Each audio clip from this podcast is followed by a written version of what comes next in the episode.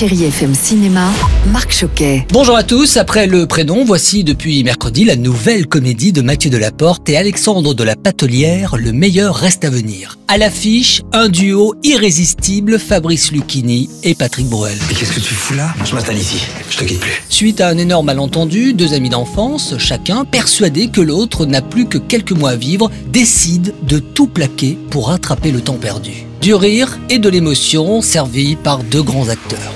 Et puis je poursuis avec un gros coup de cœur avec le film Seules les bêtes de Dominique Moll avec Denis Ménochet, Laure Calamy et Valeria Bruni Tedeschi, un thriller romantique prenant du début jusqu'à la fin. Il y a une femme qui a disparu Ah bon ça?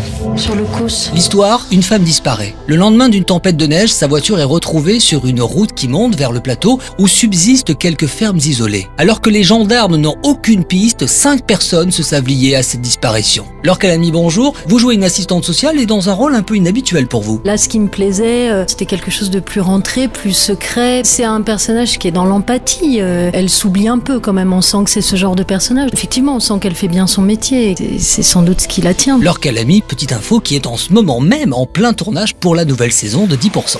Pour terminer, Brooklyn Affair 2 et avec euh, Edward Norton, mais aussi Alec Baldwin et Bruce Willis. J'ai des tics et je crie beaucoup. Passer pour un folle dingo. Nous sommes dans le New York des années 50. Lionel Ezrog est un détective privé souffrant de syndrome de la tourette. Il devra enquêter sur la mort de son mentor, tué par un homme puissant. Je vous laisse avec non pas un détective, mais un animateur. Et quel animateur? Richard Filter. Bon ciné à tous. Retrouvez toute l'actualité du cinéma sur chérifm.fr.